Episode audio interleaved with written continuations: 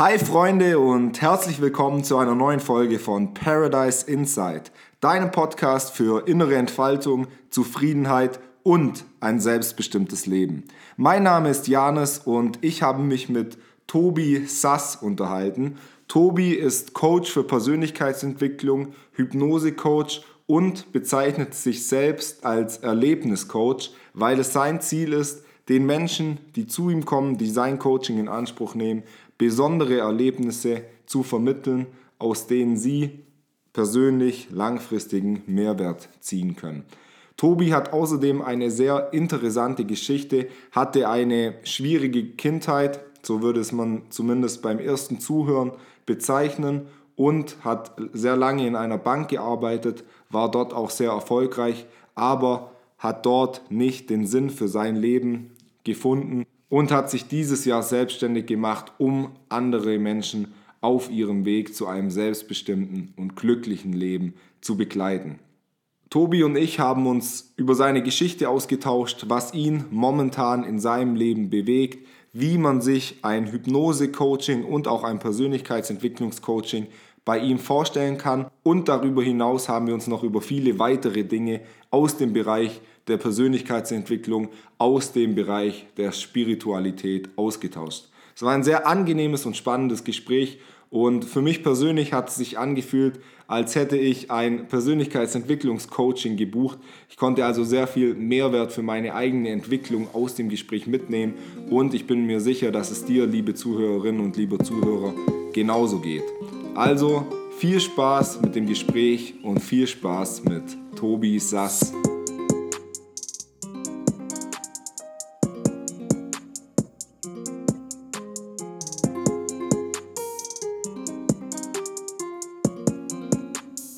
Was bewegt dich momentan so in deinem Leben?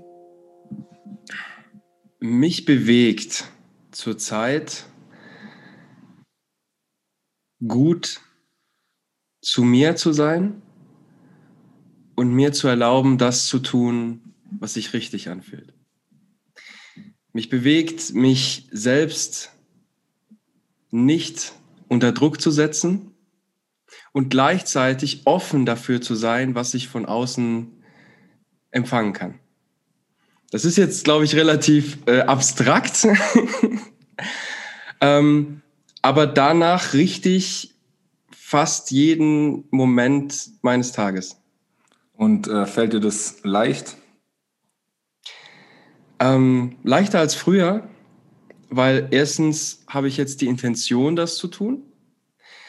Und ähm, ich bin aber grundsätzlich auch von meiner Prägung so, dass äußere Einflüsse ähm, sehr viel mit mir machen. Erstens bin ich sehr empathisch, sehr emotional. Ähm, das heißt, ja, eben, ich fühle auch Dinge, die andere Menschen fühlen. Und früher dachte ich, das wären meine eigenen Gefühle. Und das hat mich oft sehr, sehr irritiert, sehr oft dazu ähm, auch geführt, dass ich nicht wusste, was ich jetzt tun sollte und dann versucht habe, es den anderen Menschen recht zu machen. Und auch dazu geführt, dass ich mich oft falsch gefühlt habe in meinem Leben. Und da war der erste Schritt erstmal zu erkennen, was ist denn jetzt was? Was ist denn mein Gefühl? Was kommt von jemand anderem? Was bedeutet das alles für mich? Ähm, und im zweiten Schritt, das dann auch in den Situationen wahrzunehmen, wenn sie gerade passieren. Das nenne ich dann so Echtzeitreflexion da mach, spreche ich dann auch oft, wenn ich mich jetzt irgendwie nicht in meiner Mitte fühle, spreche ich dann auch oft aus, was fühle ich jetzt gerade, um einfach für mich Klarheit zu bekommen und auch meinem Gegenüber ähm, die Möglichkeit zu geben, mich zu verstehen, zu wissen, was geht jetzt so in mir ab. Ähm, und dann gilt es natürlich, ähm, gerade draußen, gerade in dem Prozess, wo ich jetzt bin, ich habe mich jetzt vor äh, zwei Monaten, nicht mal zwei Monaten selbstständig gemacht. In dieser Zeit, es gibt so viel Urteile draußen in der Welt, so viele Urteile. Und gerade wenn man sensibel, emotional ist, ähm, kann man die einfach in sich aufnehmen und die können einen zerstören, wenn man das zu nah an sich ranlässt. Und ähm, davor gilt es einfach, mich zu schützen. Und das fällt manchmal leichter. Dann gibt es ja auch noch die Tagesform. Ne? Und manchmal fällt es nicht so leicht. Und dann nehm, erlaube ich mir aber, mich auch mehr rauszunehmen und sagen, ich brauche jetzt das und das, damit es mir gut gehen kann. Und ähm, ich habe auch für ein Umfeld gesorgt bei mir, die das verstehen, die das annehmen Und in dem Fall ähm, ist das dann auch in Ordnung.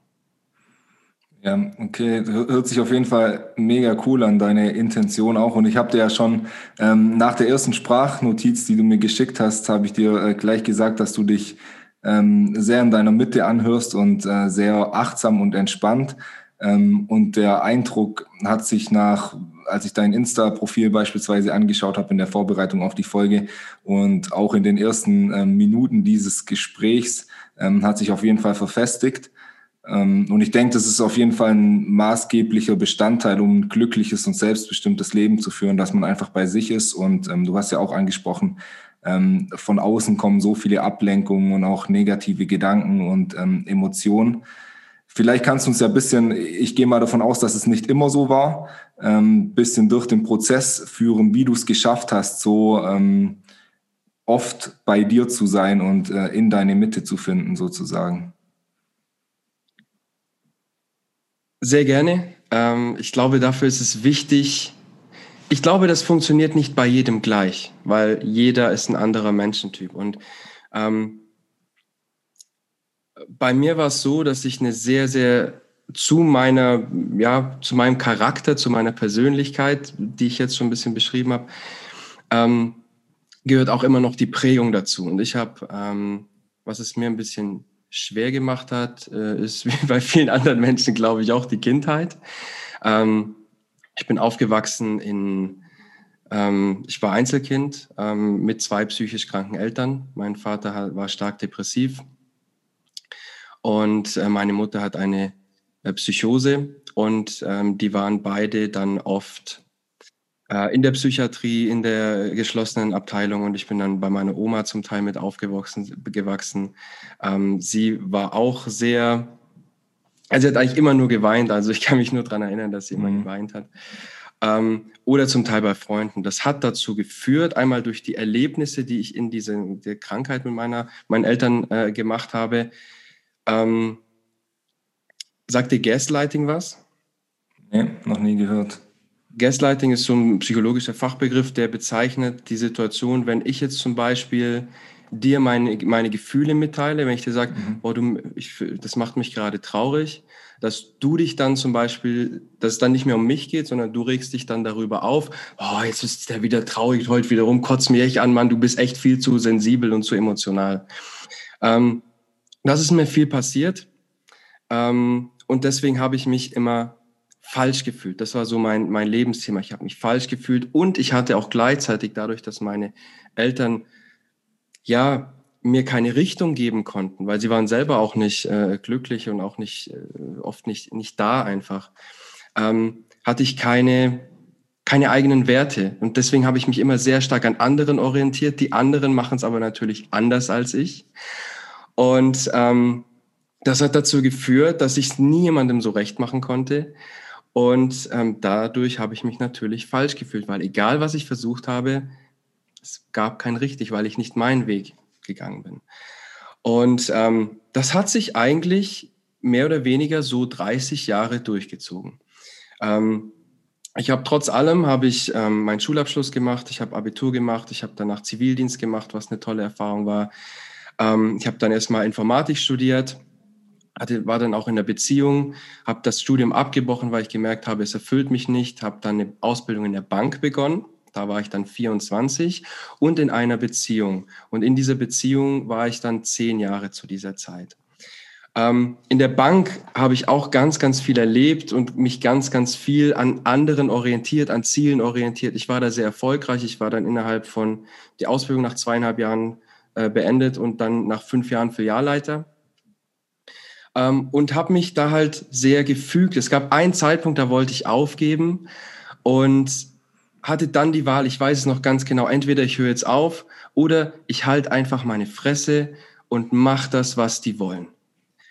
Und ich habe da auch Mobbing erlebt. Ähm, und das hat danach aufgehört, weil ich in deren Augen dann erfolgreich war. Mhm. Weil ich die Dinge erfüllt habe, die sie wollten. Und da habe ich auch was gelernt und zwar, was ich alles kann, wie stark ich bin. Ja, das ist, war eine tolle Erfahrung.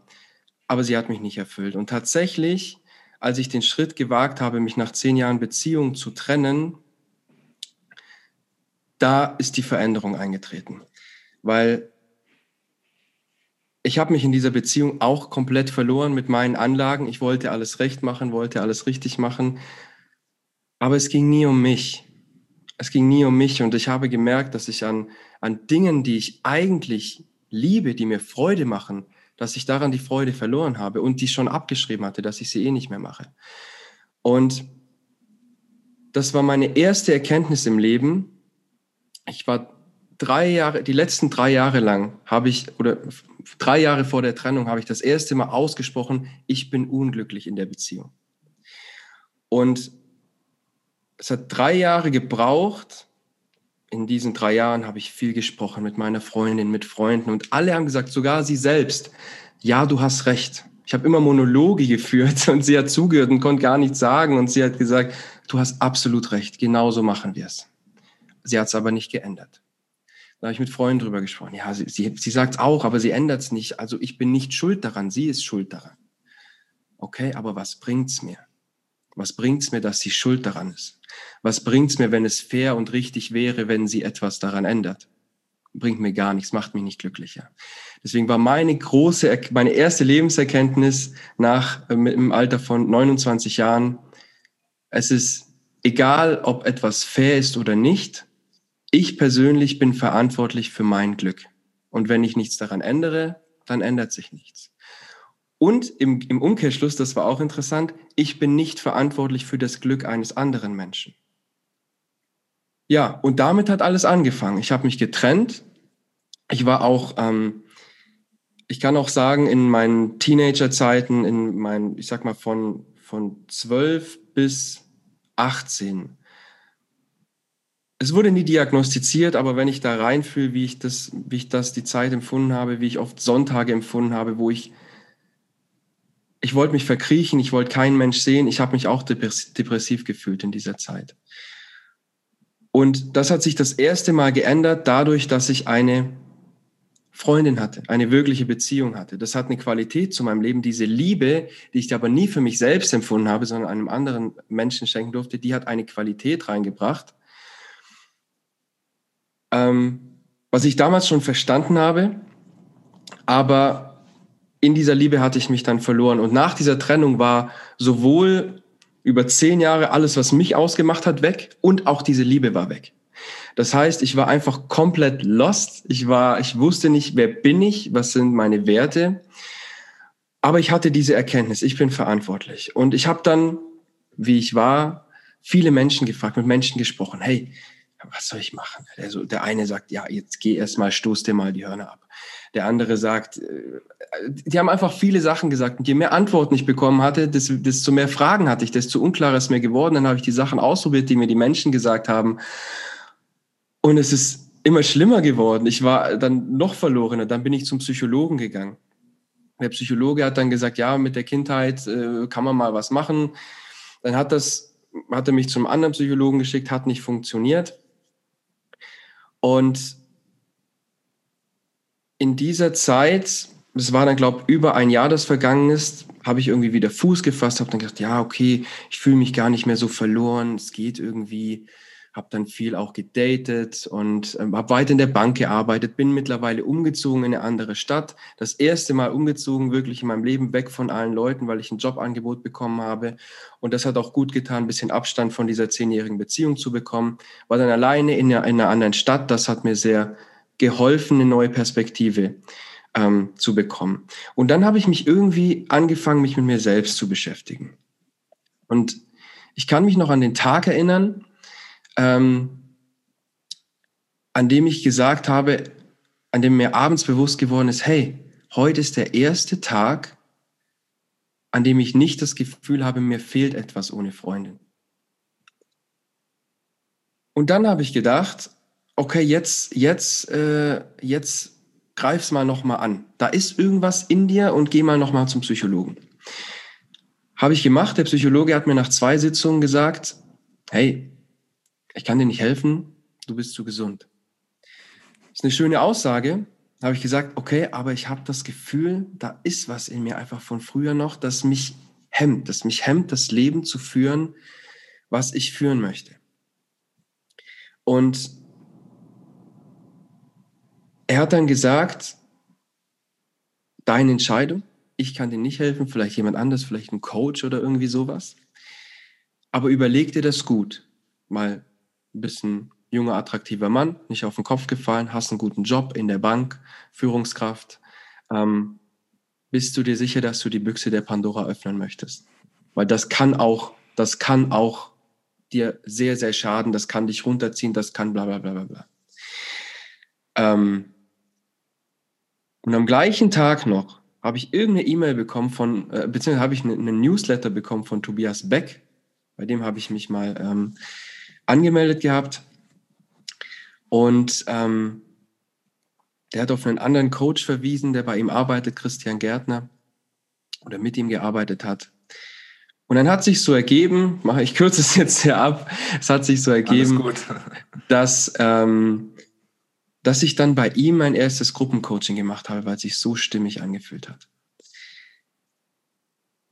Und damit hat eigentlich dann mein Weg so richtig angefangen. Eigentlich mit dem Schritt der Trennung, dass ich es mir das erste Mal im Leben wert war zu sagen, da ist doch noch mehr und ich gebe jetzt die Komfortzone auf.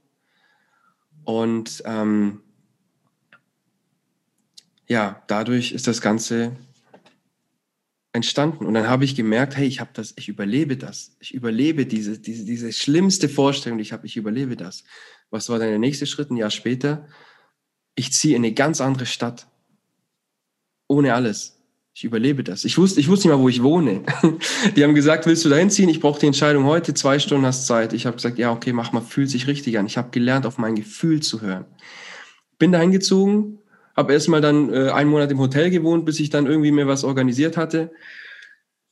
Ja, und dann habe ich mich weiter mit mir beschäftigt und weiter und weiter und habe gemerkt, wie wenig mich dieser Job in der Bank erfüllt beziehungsweise wie die Erfüllung, die ich dort finde, in den Themen liegt, die eigentlich gar nicht mein Job sind, sondern nur so Nebensachen.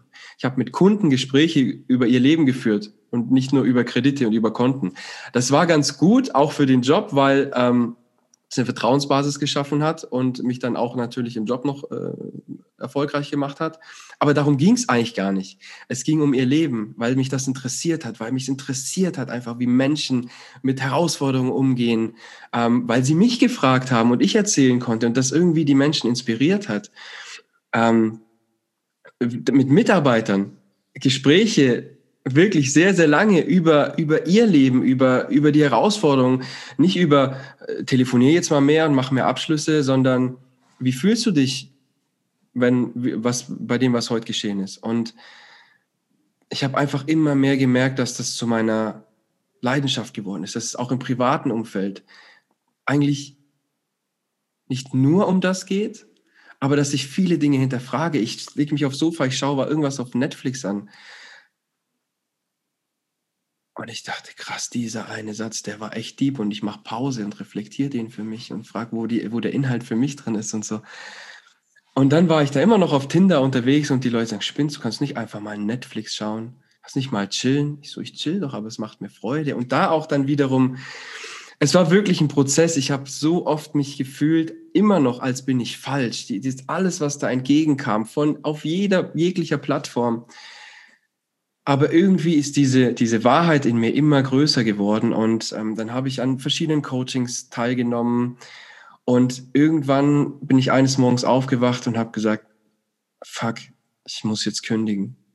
Dann habe ich meinen Chef, dann habe ich genau, ich habe noch überlegt, okay, fuck, ich habe Herzklopfen bekommen, weil ich auch zu Führungskräften, zu so Autoritätspersonen, gerade mit dem Thema Eltern, was ich da hatte, hatte ich immer total Schiss. Also es hat in mir wirklich Herzklopfen ausgelöst habe ich gedacht, was wäre jetzt das, das Schwierigste für mich zu tun? Dem jetzt eine E-Mail zu schicken oder den anzurufen? Oh, den anzurufen, das wäre jetzt das Schrecklichste, weil der könnte mich ja noch überzeugen, dann doch wieder und so. Ja, okay, ich rufe ihn an, lerne ich mehr daraus. und dann habe ich ihn angerufen und gesagt, ich, ich, ich habe ganz gestammelt, ich, kann nicht mehr, ich kann nicht mehr, ich kann nicht mehr. Ich muss, ich muss, geht nicht mehr. Dann hat er gesagt, ja, ist scheiße, aber ist halt so, wie machen wir das jetzt?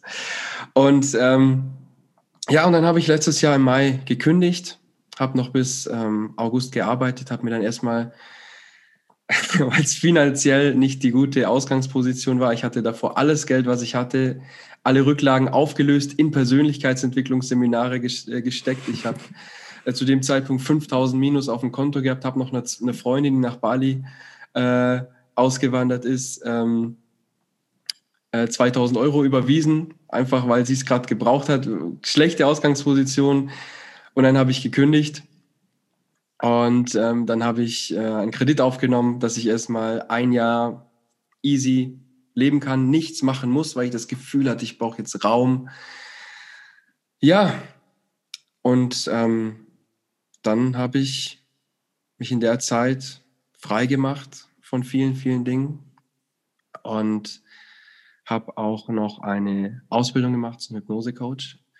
Und ähm, das ist eine von den Dingen, die ich jetzt anbiete, weil ich ab 3.3.2021 jetzt, das war mein 33. Geburtstag, ich fand die Zahlen schön, deswegen habe ich mich für das Datum entschieden, selbstständig bin als Coach. Und das waren so ein paar Schlüsselelemente, die dazu geführt haben, dass ich jetzt auch so denken kann, wie ich denke. Ja, sehr intensive Geschichte und sehr spannend. Ähm, das ganze Thema, was du heute machst, also Hypnose-Coach, ähm, Persönlichkeitsentwicklungscoach und so, da würde ich gerne auch gleich noch reingehen. Ähm, was mich auch noch interessieren würde, bevor du deinen Job gekündigt hast, das heißt, du wusstest noch nicht, was du danach machst. Du bist einfach mal so in, in, ins Freie gegangen, hast es einfach auf dich zukommen lassen und vielleicht kannst du auch noch ein bisschen ausführen, wie du dich dann in der Zeit danach gefühlt hast. Also vielleicht Tag eins danach, die Woche danach und dann vielleicht so die Wochen und Monate danach, ob du ähm, dann immer mehr davon überzeugt warst, dass das die richtige Entscheidung war und du dich frei gefühlt hast oder ob es auch so ein bisschen, oh, was habe ich da gemacht? Ähm, war es jetzt nicht doch ein Fehler? Ja, wenn du uns da einfach ein bisschen durch deinen Gedankengang ähm, von damals führen könntest. Absolut, sehr gerne. Ähm, es gibt sogar auf meiner Instagram-Seite ein Video von dem Moment, nachdem ich meinen Chef angerufen habe. Okay. Wenn, wenn, wenn du, wenn es dich interessiert, kannst du es gerne anschauen. An, ja. Weil da kommt auch die Energie rüber, was ich mhm. da gefühlt habe. Das, das, das spürt man da, ja. Ähm, also wie gesagt, es gab, es gab im Vorfeld dazu gab es einige Impulse. Ich habe auch ein paar Wochen vorher in einem Coaching mal ausgesprochen, ich werde kündigen. Das hat das schon mal, das allein auszusprechen, hat es schon realer gemacht. Ja, ähm, das war für mich immer, das ist für mich immer wichtig, Dinge auszusprechen, sich zu erlauben. Es ist echt ein Unterschied, nur die Gedanken zu haben oder es auszusprechen, es jemandem zu sagen. Ähm, ich war davor in einem sehr, sehr großen Dilemma. Es hat sich sehr schwer angefühlt. Die, ich habe mir so bildlich vorgestellt, wie ich es meinem Chef erzähle, wie ich ihm in die Augen schaue dabei, wie er reagiert, wie ich mich dabei fühle. Ähm, das ist dann so nicht passiert, aber in meinem Kopf ist es abgelaufen. Das war schwer, wie ich es meinen Mitarbeitern sage, weil diese Mitarbeiter vor Ort, die hatten jahrelang keinen festen Chef mehr, die hatten mit mir einen ganz anderen Chef als alle vorher. Das haben sie mir immer wieder gesagt, das war ein anderes Arbeiten. Es war wegen Corona schon eine Situation, die schwierig war und ich habe mich auch ja, trotz meiner Erkenntnis, dass ich nicht für andere verantwortlich bin, trotzdem verantwortlich gefühlt und trotzdem mit denen mitgefühlt, ähm, was das mit ihnen machen kann, dass ich dann da gehe. Ähm, und das hat es mir ein bisschen schwer gemacht. In dem Moment, als ich gekündigt hatte, ich kann mich noch erinnern, ich saß auf dem Sofa und bin direkt danach, ich war erstmal erleichtert, dass es raus war. Und dann bin ich zum vor den Spiegel gegangen und habe mich angeschaut. Ähm, habe mich von oben bis unten angeschaut, habe mir in die Augen gesehen und dann ist eine ganz große Angst in mir aufgestiegen. Weil, wie gesagt, das war ja nicht vorbereitet, finanziell schwierige Situation. Wie mache ich das jetzt? Ähm, ich schaue mir selber in die Augen und diese Angst kommt hoch. Diese Angst kommt hoch. Was ist, wenn ich meine Miete nicht bezahlen kann? Ich wohne übrigens immer noch in der Wohnung. Das ist schon mal gut. Und ich habe die sogar renoviert. Okay, was ist, wenn ich meine Miete nicht bezahlen kann? Ähm, Und ich hatte im Vorfeld schon mal so für mich durchgespielt, was, wie würde es sich anfühlen, wenn ich auf der Straße landen würde. Ich habe mir das schlimmstmögliche Szenario bewusst ausgemalt. Ich bin nicht so, dass ich täglich in schlimmen Szenarien unterwegs bin. Das habe ich mir abgewöhnt. Ich denke sehr positiv, ich manifestiere mir meine Dinge, aber ich habe bewusst als Selbstcoaching sozusagen mir das Schlimmstmögliche ausgemalt, was passieren kann. Und das Schlimmstmögliche war, ich bin auf der Straße, ich habe Hunger, ich habe kein Geld, ich habe keine Mittel, kein Mensch ist da. Und dann habe ich mir in die Augen geschaut und habe gelächelt. Und dann habe ich gedacht oder ich habe gefühlt, wenn ich mit diesem Lächeln auf jemanden zugehe und sage, hey, ich brauche Hilfe, kannst du mir was zu essen geben?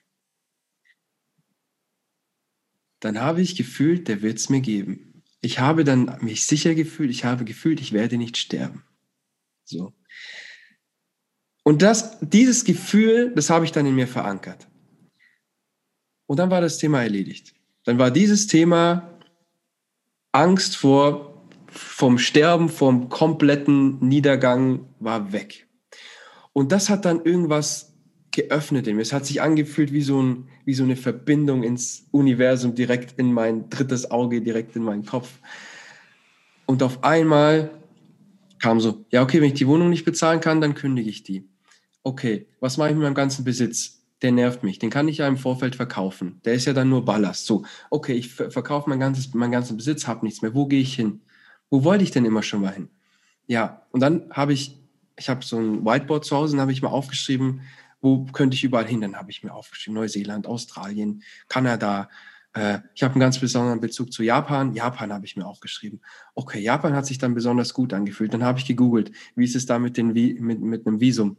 Ähm, okay, kriege ich kein Visum mehr in mein Alter, dass ich da ein Jahr bleiben kann. Ich wollte dann ein Jahr dahin und ich wollte einfach für mein, für mein Geld, also für mein Geld arbeiten, also für meine Unterkunft, für mein Essen einfach nur arbeiten und sonst für nichts. Mehr, mehr wollte ich nicht. Ich wollte ganz bescheiden leben, vielleicht nur ein Handy mal zum Kontakt zu haben.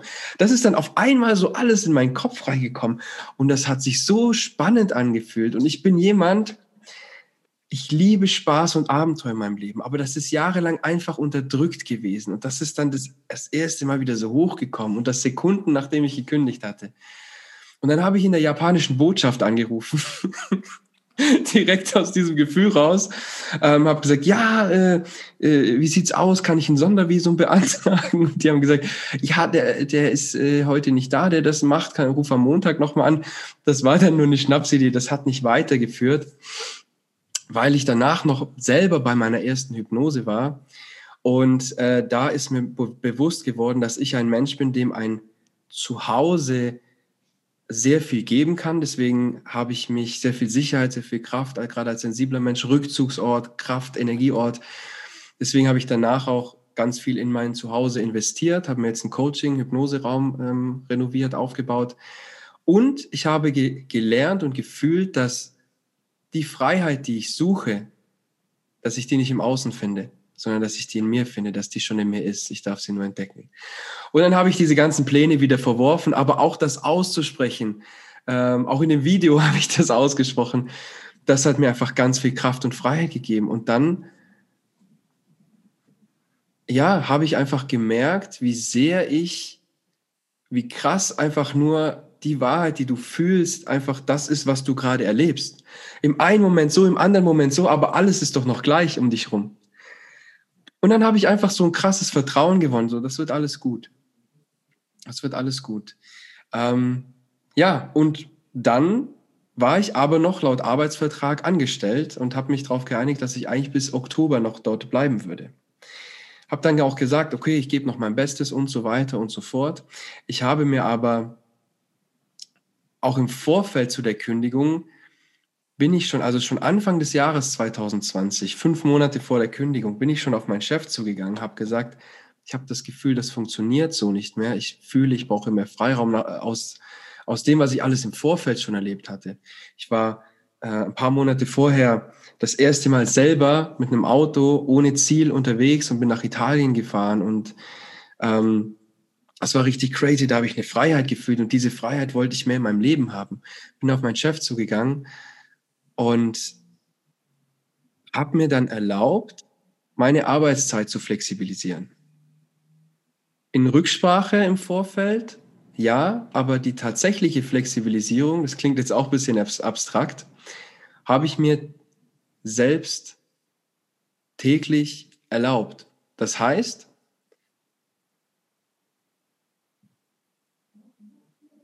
weißt du, viele Menschen sagen, musst du am Montag arbeiten? Ja, muss ich. Okay, warum musst du das? Naja, was passiert, wenn ich es nicht mache? Kriege ich keinen Lohn mehr weggekündigt, kriege eine Abmahnung, was auch immer. Und ich habe mir einfach mal erlaubt, herauszufinden, was passiert, wenn ich es nicht mache. Bin dann halt nicht gegangen. Ich habe gesagt, vielleicht komme ich mal eine Stunde später oder so und dann am Schluss hat sich das so eingespielt, dass ich dann mal um elf kam, anstatt um acht. Aber nicht, weil ich das nicht irgendwie ernst genommen habe, sondern weil ich in diesem Moment gefühlt habe, ich brauche diese Zeit jetzt für mich. Ich kann nicht mehr, ich, das, ist nicht mit mir vertretbar.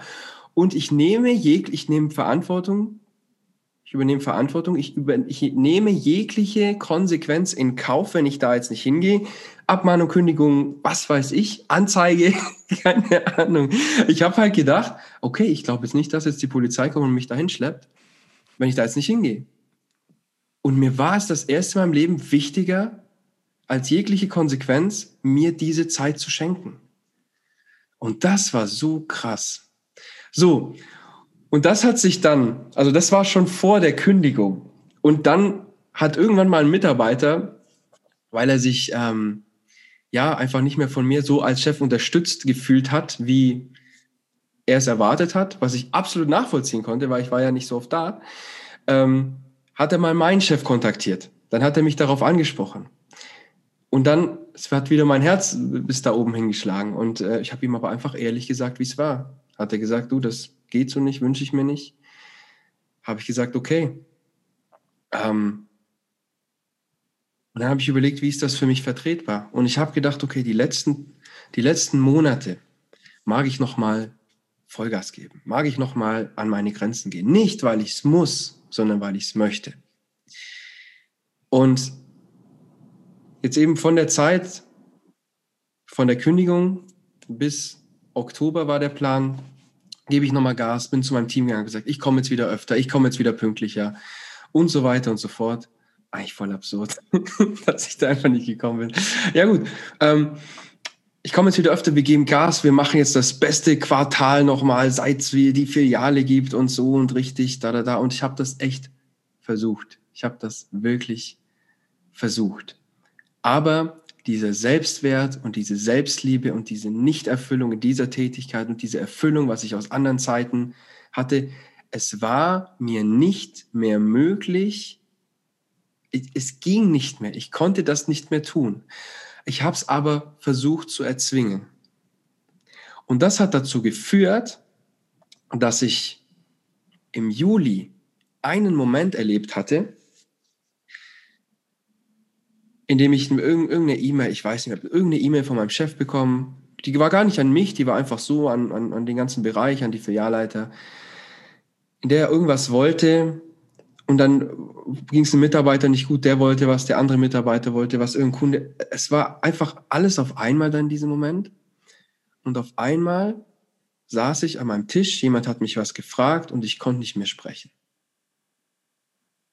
ich wollte was sagen, mein Kopf hat nicht mehr funktioniert, ich konnte nicht mehr sprechen und auf einmal sind mir Tränen aus den Augen gelaufen. Und ich gucke den Mitarbeiter an, konnte nicht reden und mir laufen Tränen runter. Und ich habe mich so un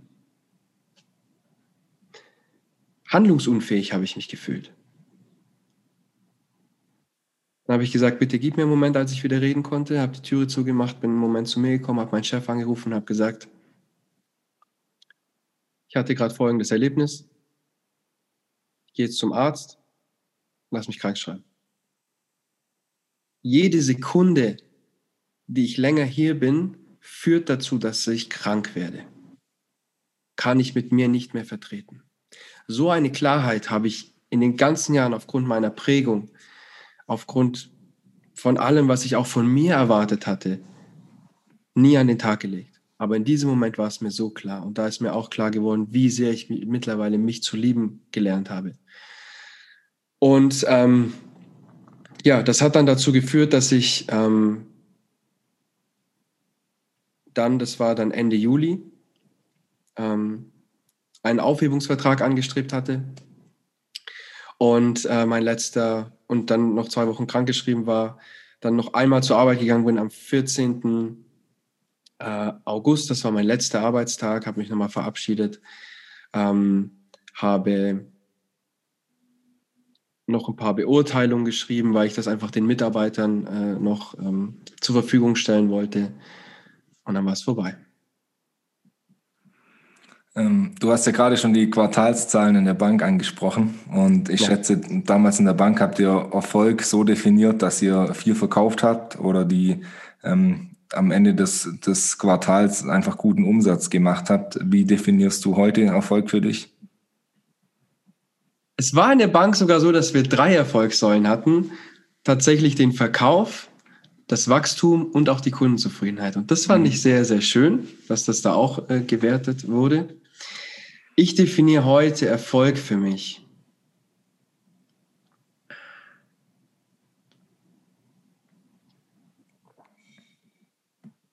Tatsächlich, dass ich, ich fühle mich erfolgreich, wenn ich mich erfüllt fühle.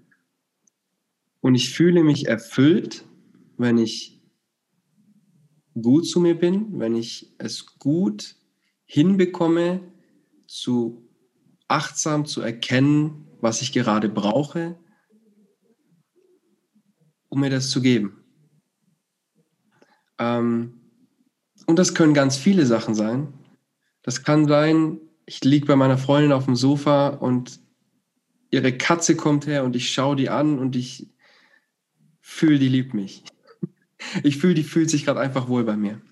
Das kann sein, ich bin irgendwo draußen. Das kann sein, ähm, ich äh, mache ein Video und das schauen viele Leute an und ähm, ich kriege eine Rückmeldung, dass sie das inspiriert. Das kann sein.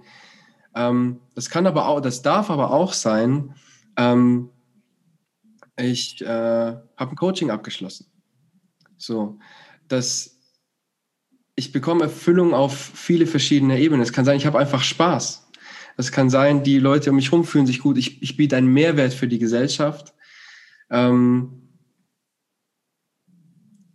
und aber auch, ich kann mir auf anderen Ebenen leisten, mir eine Freude zu machen. Ich liebe zum Beispiel Technik. Ich will jetzt unbedingt bald ein neues Handy und warte schon, bis das in Deutschland rauskommt. Und das ist das gehört für mich auch dazu, ähm, weil ich damit wieder Mehrwert schaffe, weil, weil, ich dann coolere Fotos und Videos machen kann, die die Leute wieder sehen. Und ähm, ja, all das, was mich erfüllt, ist für mich Erfolg. Aber auch tatsächlich, es gibt auch Momente, in denen ich mich nicht erfüllt fühle. Und wenn ich in diesen Momenten schaffe, mir auch wieder das zu geben, was ich brauche, zum Beispiel Ruhe oder zum Beispiel ein Perspektivwechsel, rausgehen, Sonne, Kontakt mit Menschen oder kein Kontakt mit Menschen. Ist auch Erfolg für mich. Ja, auf jeden Fall eine sehr schöne Definition. Ähm, jetzt würde ich gerne mal zum Thema Coaching kommen. Also so wie ich es verstanden habe, auf deiner Homepage bietest du ähm, zwei verschiedene Arten des Coachings an, aber darfst mich natürlich gerne gleich korrigieren. Einmal normales, in Anführungszeichen, Persönlichkeitsentwicklungscoaching und einmal das Hypnose-Coaching. Ähm, unter Persönlichkeitsentwicklungscoaching kann ich mir was vorstellen. Unter Hypnose-Coaching, klar, hat man auch schon mal gehört oder man sieht natürlich immer ähm, im Fernsehen oder auf YouTube und ich denke, die Vorstellung haben die meisten Menschen, ähm, dass da ein Hypnotiseur auf der Bühne ist, ähm, eine Person kommt hoch und auf einmal fällt die um oder bewegt sich nicht mehr, was auch immer.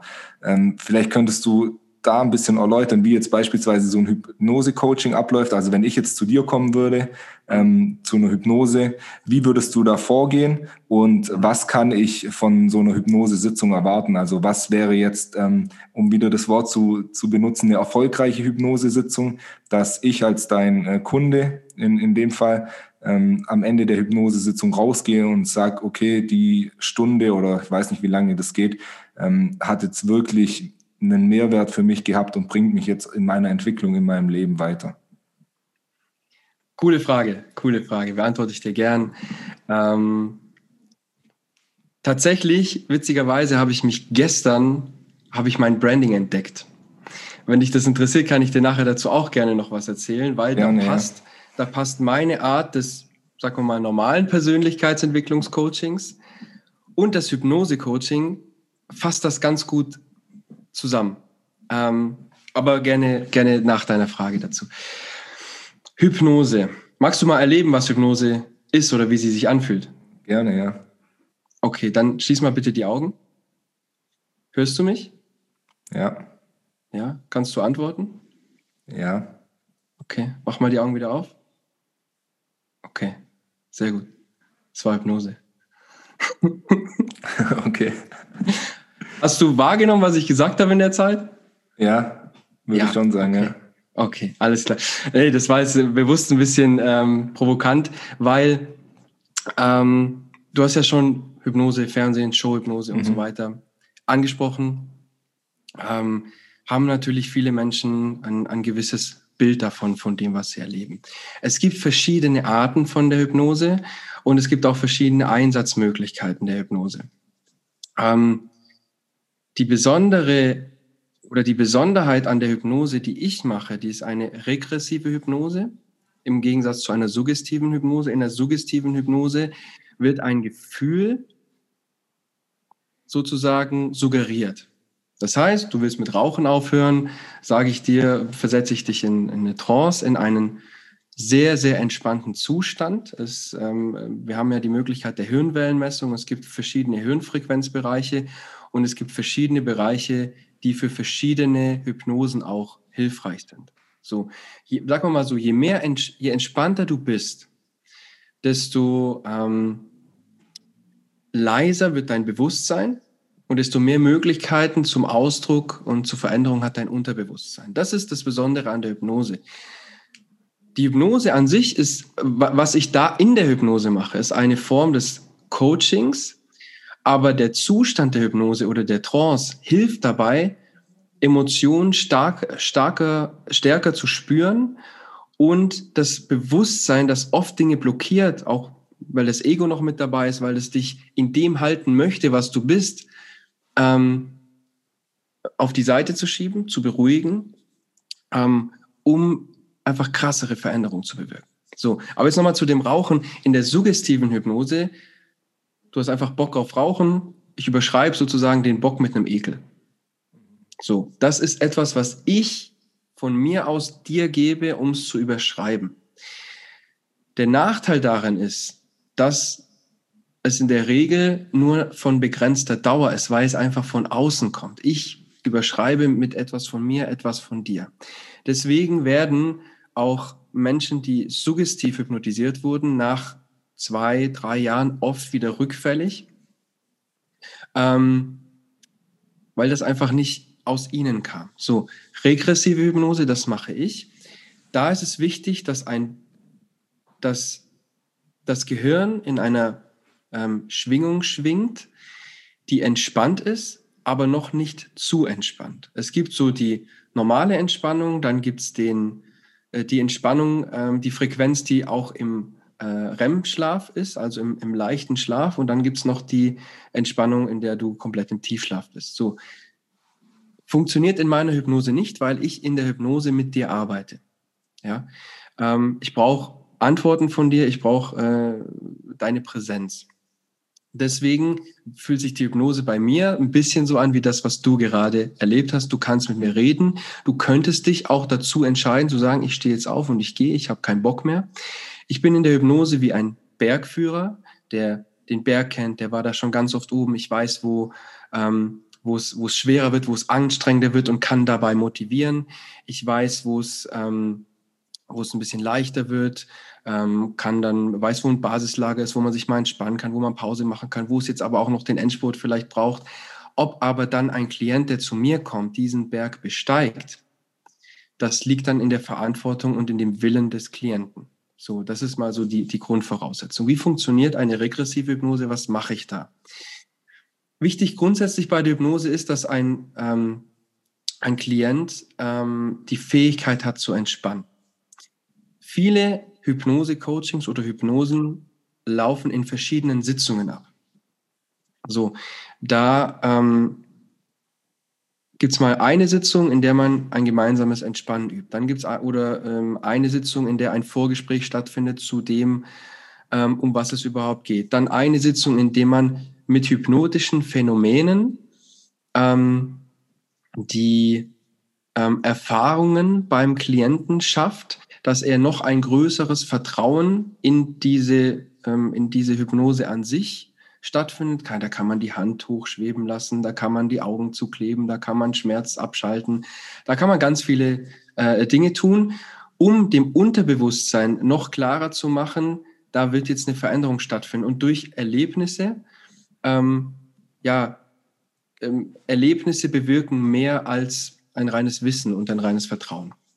So, dann gibt es noch die Hypnose an sich und dann kann man noch verschiedene Inhalte machen, wie zum Beispiel Vergebungsarbeit, Trauerarbeit, wenn zum Beispiel jemand gestorben ist, von dem man sich nicht mehr verabschieden konnte und so weiter. Das machen viele Coaches in vielen verschiedenen Sitzungen, weil das alles Zeit braucht. Mein Konzept, das ich gelernt habe, ist so, dass alles in einer Sitzung abläuft.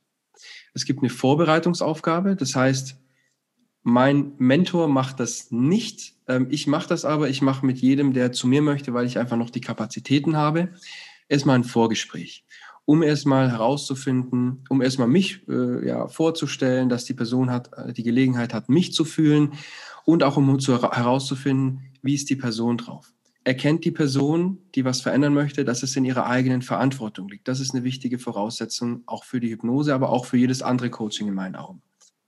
Ähm, und dann, was ist die richtige Methode? Ich persönlich empfinde es so, dass alles, was in irgendeiner Art und Weise mit Loslassen zu tun hat, ähm, dass dafür die Hypnose sehr, sehr gut geeignet ist. Ähm, alles, was mit Heilen, inneres Kind, inner, was auch immer, ähm, auch dafür ist die Hypnose der, der effizienteste Weg. Deshalb gibt es ein Vorgespräch bei mir, wir, wir sprechen ein bisschen. Dann gibt es eine von mir im Studio eingesprochene ähm, Entspannungsübung oder Meditation, die ähm, die Person dann zwei Wochen vor dem Coaching täglich hört, um dieses Entspannen zu üben. Dadurch ersparen wir uns nämlich eine weitere Sitzung. So. Ähm, und dann gibt es noch einen Selbstreflexionsbogen, in dem ist eigentlich ein Selbstcoachingbogen, in dem ganz viele ähm, spannende und zielführende Fragen gestellt werden, in der die Person sich selbst und auch das Unterbewusstsein schon mal auf die Hypnose vorbereitet. So, dann ist der Tag gekommen, Vorbereitung ist gemacht, Entspannung ist geübt und die Person kommt zu mir. Dann gibt es in dem Gespräch erstmal ein Vorgespräch, in dem ich ein paar gezielte Fragen stelle. Ähm, die eben auf die Hypnose vorbereiten, aber auch einfach äh, nochmal mehr wichtige Informationen für das Coaching in der Hypnose dann geben. Dann startet die Hypnose, dann wird der Klient sozusagen erstmal in eine Trance versetzt, in eine Entspannung versetzt und dann geht das Coaching los. Regressive Hypnose bedeutet rückführend. Das Ziel der Hypnose ist folgendes. Es gibt irgendein Problem, irgendeine Hemmung in dem Leben des Klienten, die er gerne, er oder sie gerne loswerden möchte. Für jede, für die, dieses, diese Hemmung oder dieses Problem, das ist immer mit einem Gefühl verbunden. Wenn du, keine Ahnung, nicht auf die Bühne gehen kannst oder nicht vor Leuten sprechen kannst, dann ist das Angst. So. Ähm, und alles, was wir uns vorstellen können, was uns hemmt, was ein Problem ist, was wir verändern möchten, ist mit einem Gefühl verbunden. Dieses Gefühl haben wir irgendwann zum ersten Mal erlebt. Irgendwann. Und über verschiedene Ereignisse in dem Leben, die dann aus, also du kannst dir vorstellen, ich stelle dann verschiedene Fragen. Ich führe mit einer gewissen Hypnosetechnik das Unterbewusstsein, in dem alles gespeichert ist, ähm, zu verschiedenen Zeitpunkten im Leben zurück. Und das kann in jedem Alter sein, weil das Unterbewusstsein hat alles gespeichert. Das kann in jedem Alter sein. Und wir durchleben dann sozusagen diese Situationen erneut. Und diese Situationen sind schmerzhaft. Diese Situationen sind schwierig. Du kannst dir so vorstellen, dass in diesen Situationen, die waren so prägsam, dass es das ganze Leben beeinflusst hat. In den ersten sechs Lebensjahren passiert die größte Prägung, die wir erfahren. Dadurch ja, wird, wird viel, viel bestimmt, was, wie wir später handeln, was wir später fühlen. Und jetzt stell dir mal vor, irgendeine Angst, die du im Leben hast, wurde dadurch verursacht, dass du mit drei Monaten mal geschrien hast in der Nacht, ein einziges Mal deine Mutter nicht kam und sich niemand um dich gekümmert hat. Klingt jetzt erstmal banal aus der jetzigen Sicht, aber in diesem Moment damals, als du noch gar nicht denken kannst, einschätzen konntest, wusstest, was sind Gefahren und wie und was ist realistisch oder was auch immer.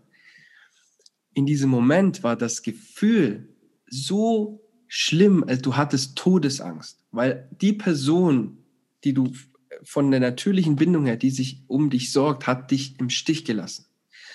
Und dieses Gefühl hat sich so krass in dich eingebrannt, dass es so oft in der Zukunft wieder rauskommt, aber in anderen Kontexten. Und du vergisst das, du verdrängst das, weil dein Unterbewusstsein dich davor schützt.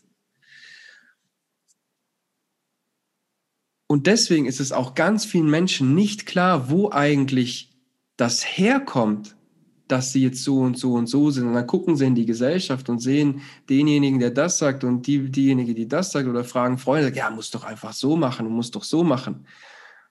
Aber das ist dann nicht der Mensch. Und dann, und dann, das ist wieder mein Thema, so, dann hat, dann fühlt man sich falsch, weil man sich daran und daran und daran orientiert, obwohl es wo ganz anders dran liegt.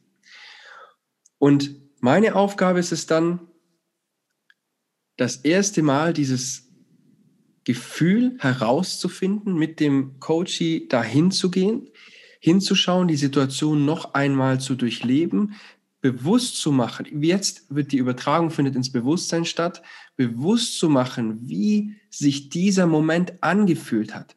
Meistens fühlen sich Menschen in dieser Situation hilflos, wertlos, nicht geliebt. Diese Gefühle sind da und diese Gefühle ziehen sich durch dein ganzes Leben und dann diese Situation selbst von dem Coachie neu bewerten zu lassen. So, dann spricht der Erwachsene, der jetzt da liegt, auf meiner Liege, mit diesem Kind, das sich da mit Sterbensangst nicht geliebt, alleingelassen liegen fühlt. Und dann gibt dieser Mensch sich selber Liebe und fängt sich selber auf. So dass dieses kleine, dass dein inneres Ich, dein kleines Kind, sich auf einmal durch dich selbst geliebt fühlt, sicher fühlt und so stark fühlt, dass es sagt, ich überstehe die Situation. Und das verändert dann was ganz, ganz Signifikantes und zwar, dass dein Unterbewusstsein dann diese Situation nicht mehr mit dem Gefühl verknüpft. Das Gefühl, das negative Gefühl wird getrennt von der Situation und dadurch ist es wie beim Unkraut, alle daraus wachsenden Situationen, die daraus entstanden sind, sterben einfach ab, weil die Wurzel weg ist. Und dann verändert sich was. Und das kann bei jedem anders aussehen. Beim einen kann es sein, er fühlt einfach in der gleichen Situation das Gefühl nicht mehr. Geh auf die Bühne, Angst ist weg. Es kann sein, die Person empfindet das Gefühl noch, weil es noch irgendwo im System ist, weil es noch im Bewusstsein ist, weil sie sich daran erinnern kann, wie das Gefühl war. Aber und das war jetzt bei meinen ersten ähm, selber durchgeführten Coachings so, aber die Person wird handlungsfähiger. Die Person kann auf einmal andere Sichtweisen haben, kann auf einmal andere Dinge erkennen, kann auf einmal andere Dinge tun, andere Dinge sagen in den gleichen Situationen. Und daraus entsteht dann ein Wachstum und daraus entsteht dann Veränderung. Und das ist extrem kraftvoll. Hört sich mega intensiv an, so eine Erfahrung. Ähm, Absolut zwei Fragen, die mir da direkt in, in den Kopf gekommen sind. Also die erste ist ein bisschen banaler. Äh, wie lang geht so eine durchschnittliche Hypnosesitzung? Unterschiedlich. Also ähm, mein Mentor, der blockt sich immer ungefähr zwei Stunden, mhm.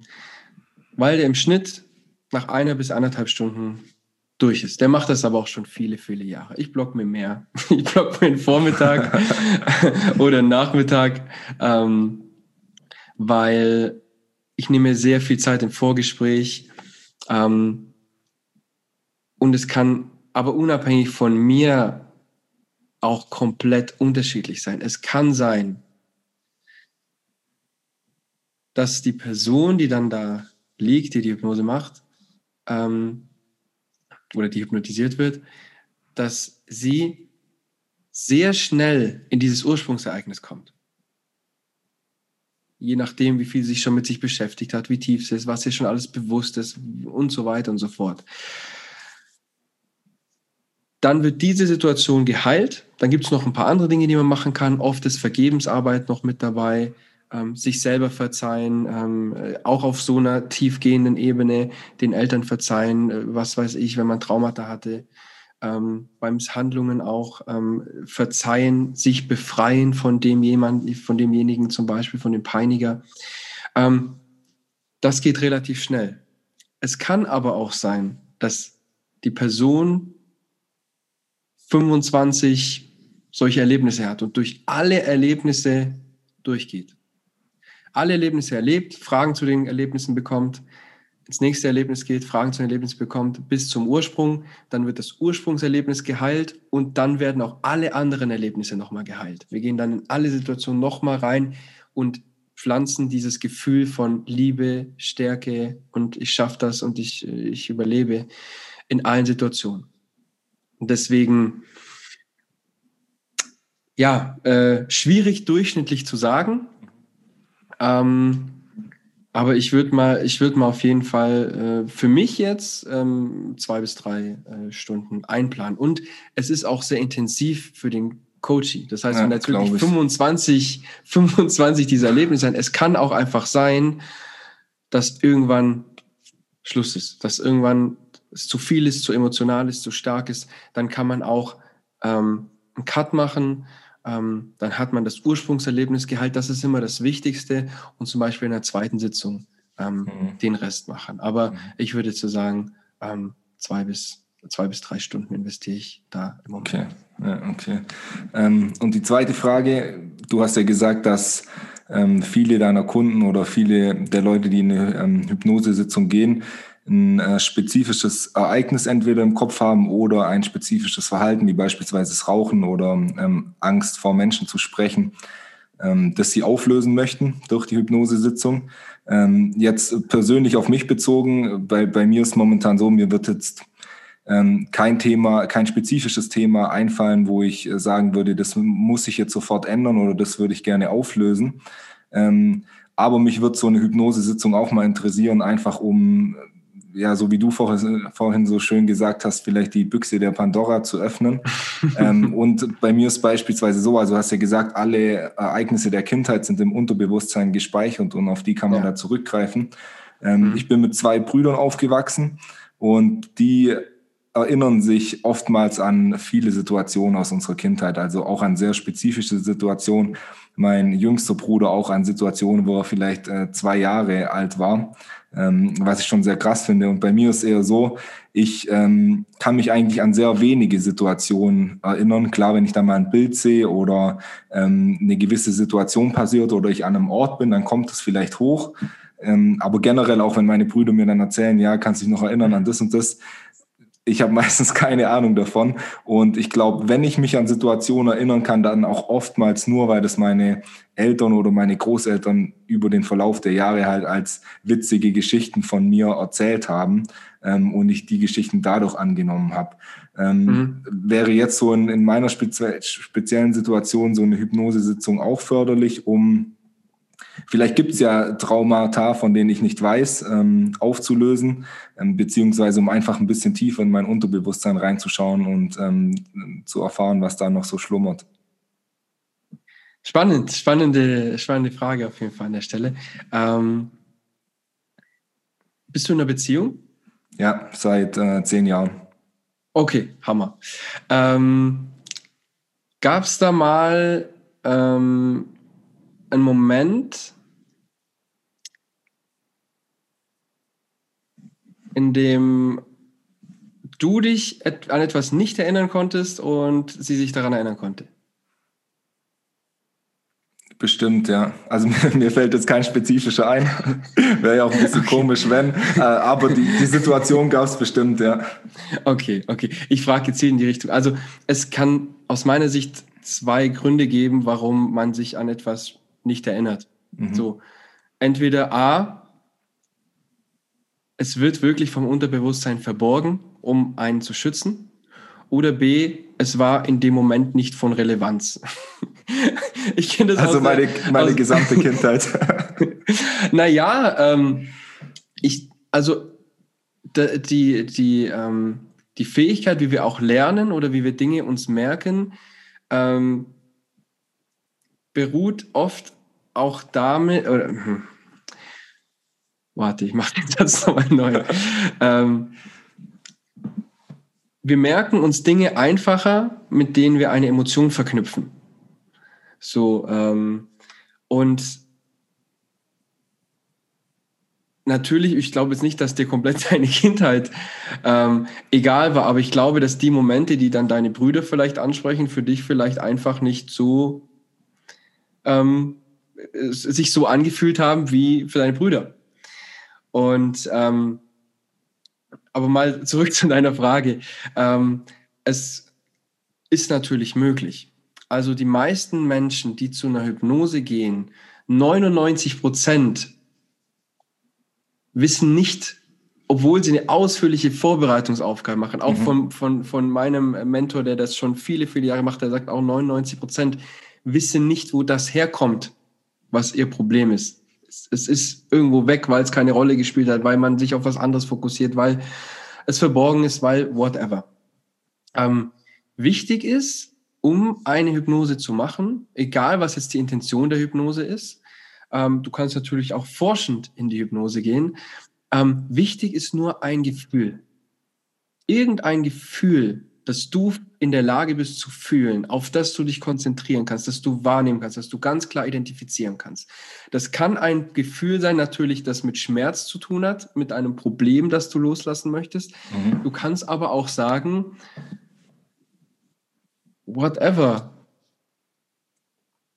Ist eigentlich kein Problem für dich, aber immer wenn du mit deinem Bruder redest, äh, hast du das Gefühl, der nervt dich.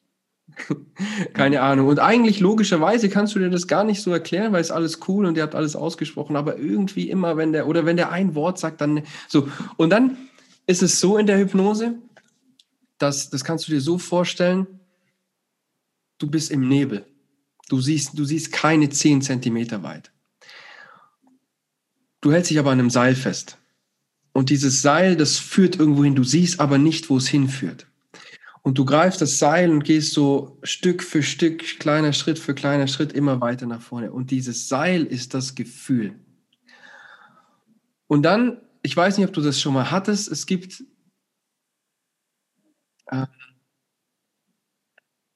das Unterbewusstsein kann mit dir kommunizieren durch deine innere Stimme.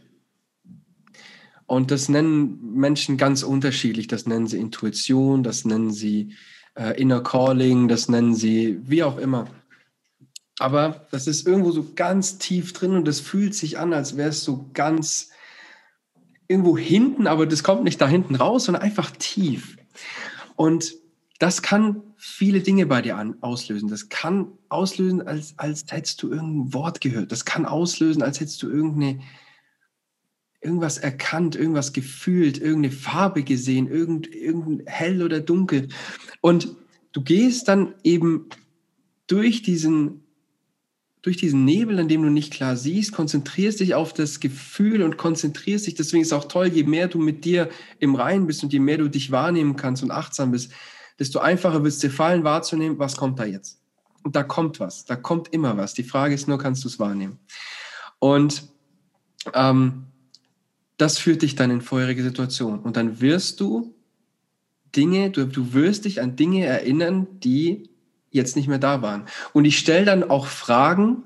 Ich motiviere dann auch dazu, sich dran zu erinnern. Das berate ich jetzt aber nicht wie.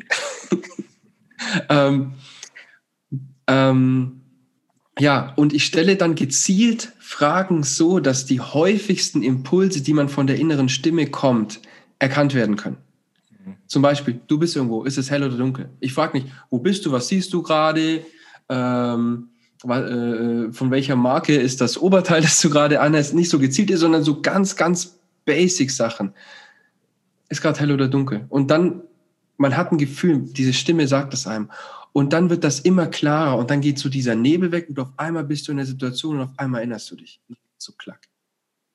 Und, um auf deine Frage zurückzukommen, das funktioniert nicht nur bei irgendwas Konkretem, was man loslassen möchte, aber die Voraussetzung dafür ist, dass du irgendein Gefühl hast, das du erforschen möchtest, ähm, an dem wir uns entlanghangeln. Okay, nice. Also ich äh, sag mal so, ich denke, du hast die letzten, ja, paar, weiß nicht, 15 Minuten unbewusst wahrscheinlich äh, gutes Marketing betrieben, weil ich habe richtig Bock auf so eine Erfahrung. und ja, ich denke, ich werde da nochmal auf dich ähm, zukommen und dann natürlich auch hier auf dem Podcast darüber berichten. Sehr ähm, gerne, sehr gerne was mich noch interessieren würde, also ich mache schon auch schon ein paar Jahre äh, Persönlichkeitsentwicklung und äh, lies Bücher zu dem Thema, ähm, meditiere viel, Achtsamkeitsübungen und so weiter, wo man dann darüber reflektiert, Journaling, schauen wir Videos zu dem Thema an. Ähm, ich habe aber noch nie ein Coaching ähm, in Anspruch genommen oder ähm, andere Sitzungen, Hypnosesitzungen, ähm, gibt es ja viele verschiedene Angebote. Ja. Würdest du sagen, dass es das braucht, so diese Perspektive von außen, von einem Profi oder äh, muss ja nicht unbedingt ein Profi sein, aber einfach jemand, der extern ähm, auf deine Probleme oder deine Entwicklung schaut und oder kann man eben auch selber zu einem Punkt kommen, wo man dann komplett in seiner Mitte ist, nicht mehr urteilt, ähm, einfach Werte, die man sich selber gegeben hat, dann zu 100 Prozent leben kann? Ähm, also braucht es das Coaching äh, oder geht es auch ohne, ohne diese externe Brille? Ja und nein. Theoretisch brauchst du gar nichts, weil alles in dir ist. Das weißt du. Ähm, Paradise aber, Inside. ja, ah, ach jetzt? Macht Sinn. Geil. Geil, geil, geil. Okay. Ähm, umso besser. ähm, die Frage ist, was fühlst du? Unterstützung kann helfen. Muss aber nicht. Ich sage dir ganz ehrlich, von den vielen Coachings, was, die ich gemacht habe, ähm, haben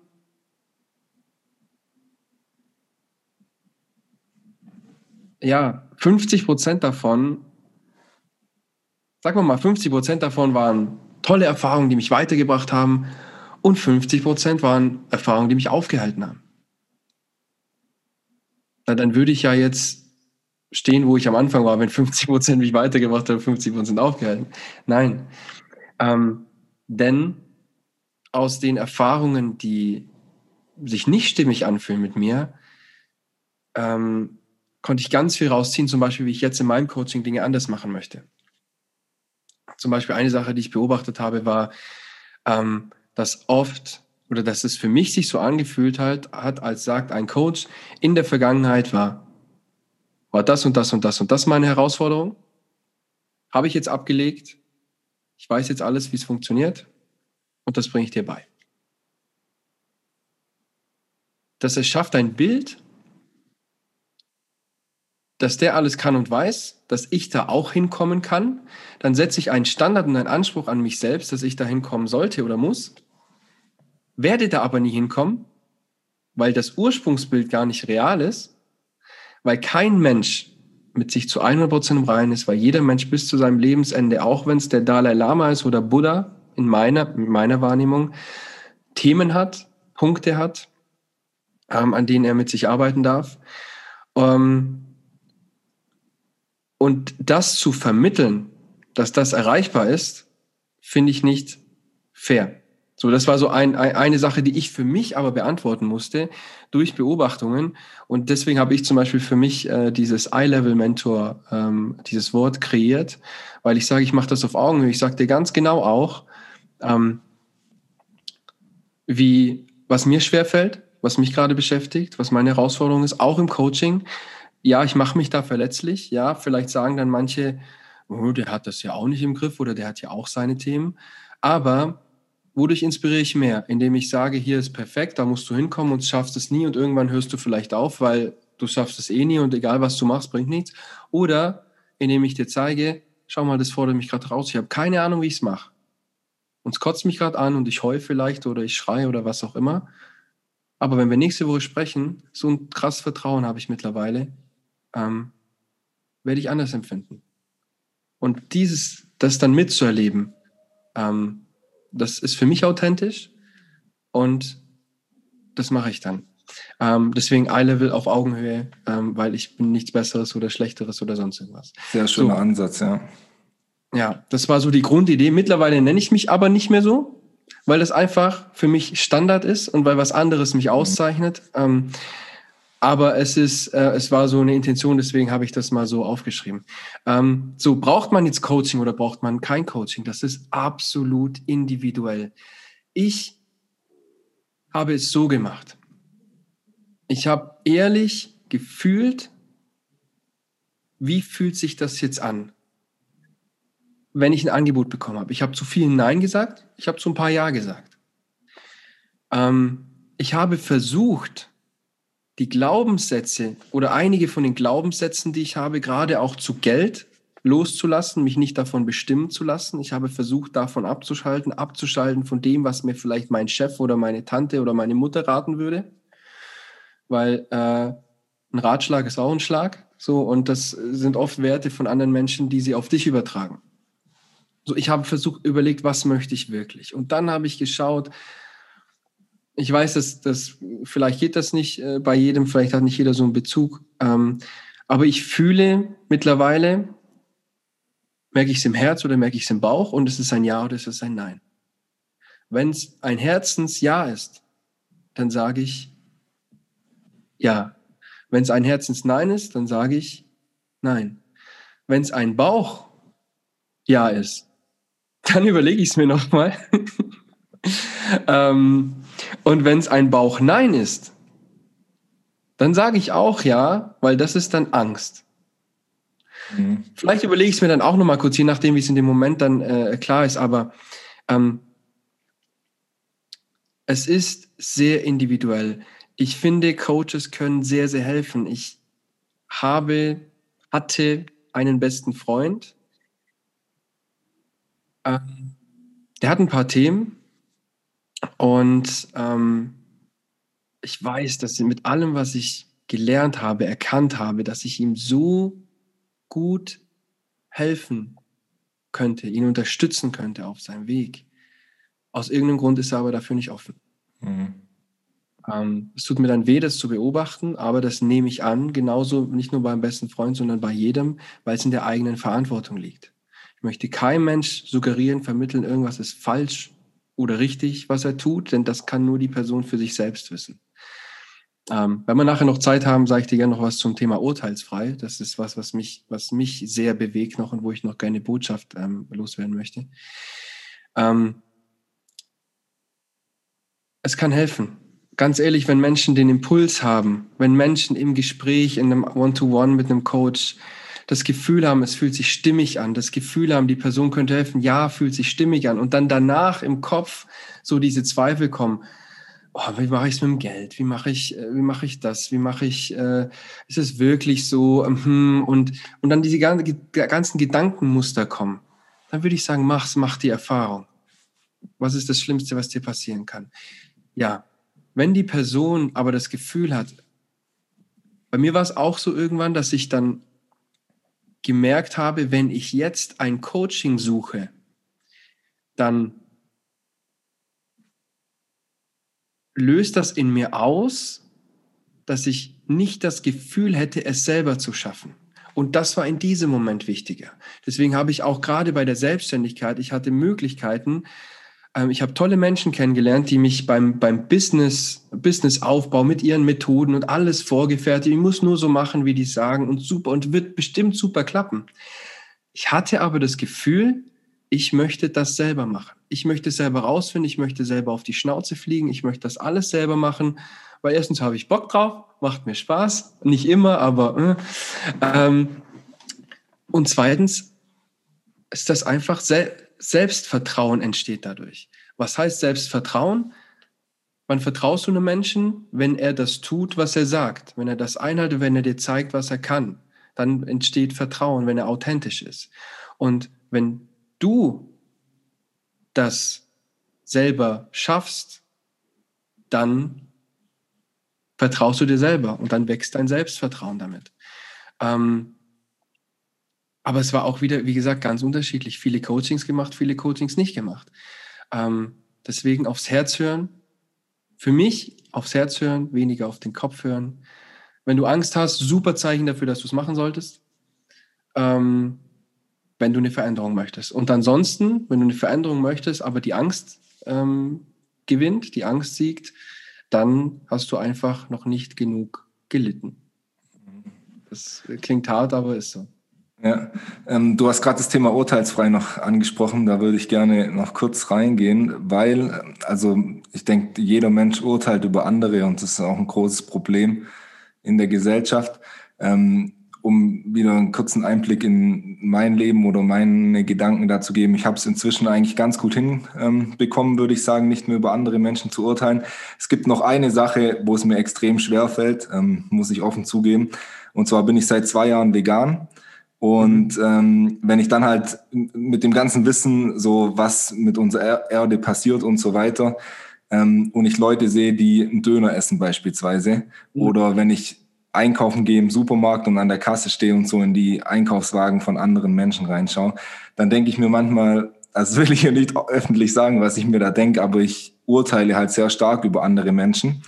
Ähm, und letztens, gestern habe ich eine ähm, Insta-Story von mir gesehen, von vor zwei Jahren und zwei Monaten, also es war zwei, drei Monate bevor ich vegan wurde, wo ich einen Burger gegessen habe mit Fleisch und eine Insta-Story davon gemacht habe. Es war in Mexiko, ähm, war ich im Auslandssemester, habe halt so eine klassische Story gemacht und habe dann äh, Veganer bisschen verarscht oder ja, bisschen hops genommen auf meiner Insta-Story. Und dann dachte ich mir auch, wie blöd bin ich eigentlich? Ähm, ich urteile hier über andere Menschen, aber vor zwei Jahren war ich selber der größte Fleisch-Junkie und habe sogar noch öffentlich auf Instagram ähm, Leute, die aus meinem heutigen Verständnis alles richtig machen, was das Thema angeht, verarscht und ähm, ja negativ über die gesprochen quasi oder negative Gefühle da ausgesandt.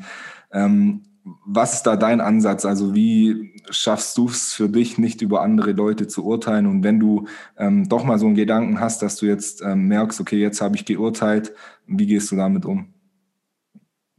Geile Frage, geile Frage. Es ist eine sehr vielschichtige Frage für, meine, ähm, für mein Verständnis. Ähm, weil Urteile aus den verschiedensten Gründen passieren. Der Mensch tendiert zum Urteilen, der Mensch tendiert zum Schubladendenken, dafür ist er gemacht.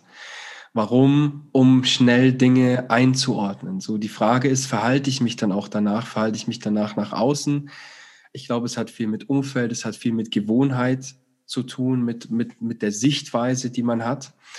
Und ich glaube, es gibt immer verschiedene Teile in uns, in jedem Menschen. So, welcher Teil in dir regt sich jetzt über den Typ äh, am, im Supermarkt auf? Was möchte der Teil? Ja, das ist eine gute Frage. Ähm, hm. Also ich, ich denke auch wieder ähm, einmal mein Kopf, weil der, also vom Verstand, weil der weiß, was quasi äh, dranhängt an einem Stück Fleisch beispielsweise, ähm, auf die Umwelt, ähm, die Umwelt betrachtend oder auch die Gesundheit des Menschen, ähm, aber auch mein Herz, weil ich mit den Tieren mitfühle und ich halt, also früher habe ich auch ein Stück Fleisch gesehen und heute sehe ich halt ähm, ein Stück Tier. Und mhm. deswegen glaube ich, dass es also einmal mein Verstand anspricht und einmal mein, ähm, mein Herz sozusagen, ja. Okay, okay. Mhm. Ich möchte die Teile kurz anders benennen, wenn es in mhm. Ordnung ist. Ja, gerne. Ähm, ich bin vor kurzem auf was gestoßen, äh, auf eine Art und Weise von Charakterkunde. Es gibt verschiedene Charaktermodelle. Ähm, in dem gibt es vier Farben. Ähm, Gelb, Rot, Blau und Grün. Mhm. Und ähm, die stehen für was, diese Farben. Ähm, ich will es jetzt nicht zu ausführlich machen, aber der rote Teil, äh, der ist sehr klar, dem ist sein, sein Ziel sehr wichtig, was auch immer er im Moment gerade für ein Ziel hat. Der äußert sich klar, der verliert keine Zeit, der geht straight dahin. Und wenn der nicht in mit sich im Reinen ist, wenn er nicht in seiner Selbstliebe ist, dann kann er sich sehr schnell aufregen und andere verletzen. So, dann gibt's einen gelben Teil, der, der, der, der mag einfach Spaß haben. Der mag Spaß. Ich meine, dieses Charaktermodell äh, gibt es auch bei Tobi Beck mit Tieren. Ja? Mhm. Ähm, ich bin mit den Farben gerade richtig äh, down. Und ähm, der Gelbe mag Spaß haben, der, der dem geht es um Freude, der mag, dass andere Spaß haben, der hat Spaß, wenn alle Spaß haben. Und ähm, dem, ist, dem ist das Ziel egal. Hauptsache, das, das passt alles, alle haben Freude. Ähm, und wenn der aber nicht in seiner Selbstliebe ist und dann mal nicht Spaß hat, dann, dann zickt er ganz schnell rum. So, dann gibt's noch den Grünen. Der Grüne, dem ist Gemeinschaft wichtig, dem ist ähm, Harmonie wichtig, dem ist wichtig, dass es allen gut geht, dass alle sich wohlfühlen. Ähm, und wenn der nicht in seiner Liebe ist, dann äh, opfert er sich sehr schnell auf, zweifelt an sich, zweifelt an alle möglichen, zweifelt an der Menschheit ähm, und ist einfach frustriert. Und dann gibt's noch den Blauen, dem sind Zahlen, Daten, Fakten wichtig, dem ist einfach nur äh, wichtig, dass man alles korrekt macht, dass man es nach dem Wertesystem äh, ausführt, wie, wo er lebt. Und ähm, der verschließt sich, der, der sagt dann einfach nichts mehr, wenn ähm, es nicht so läuft, wie er es denkt. Und genau.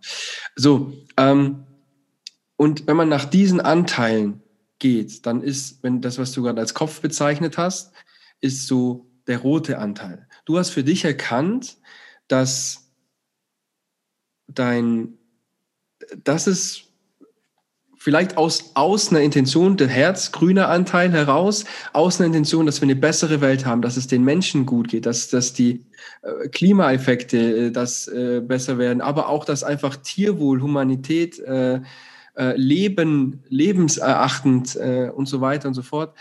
Ähm, das war dein, das ist dein Grundgedanke, das möchtest du erreichen. Dadurch ist dein Ziel entstanden und der rote Anteil versteht dann einfach nicht, sein Ziel wird gerade kompromittiert dadurch, dass der sich jetzt verhält und das regt auf. Was soll das?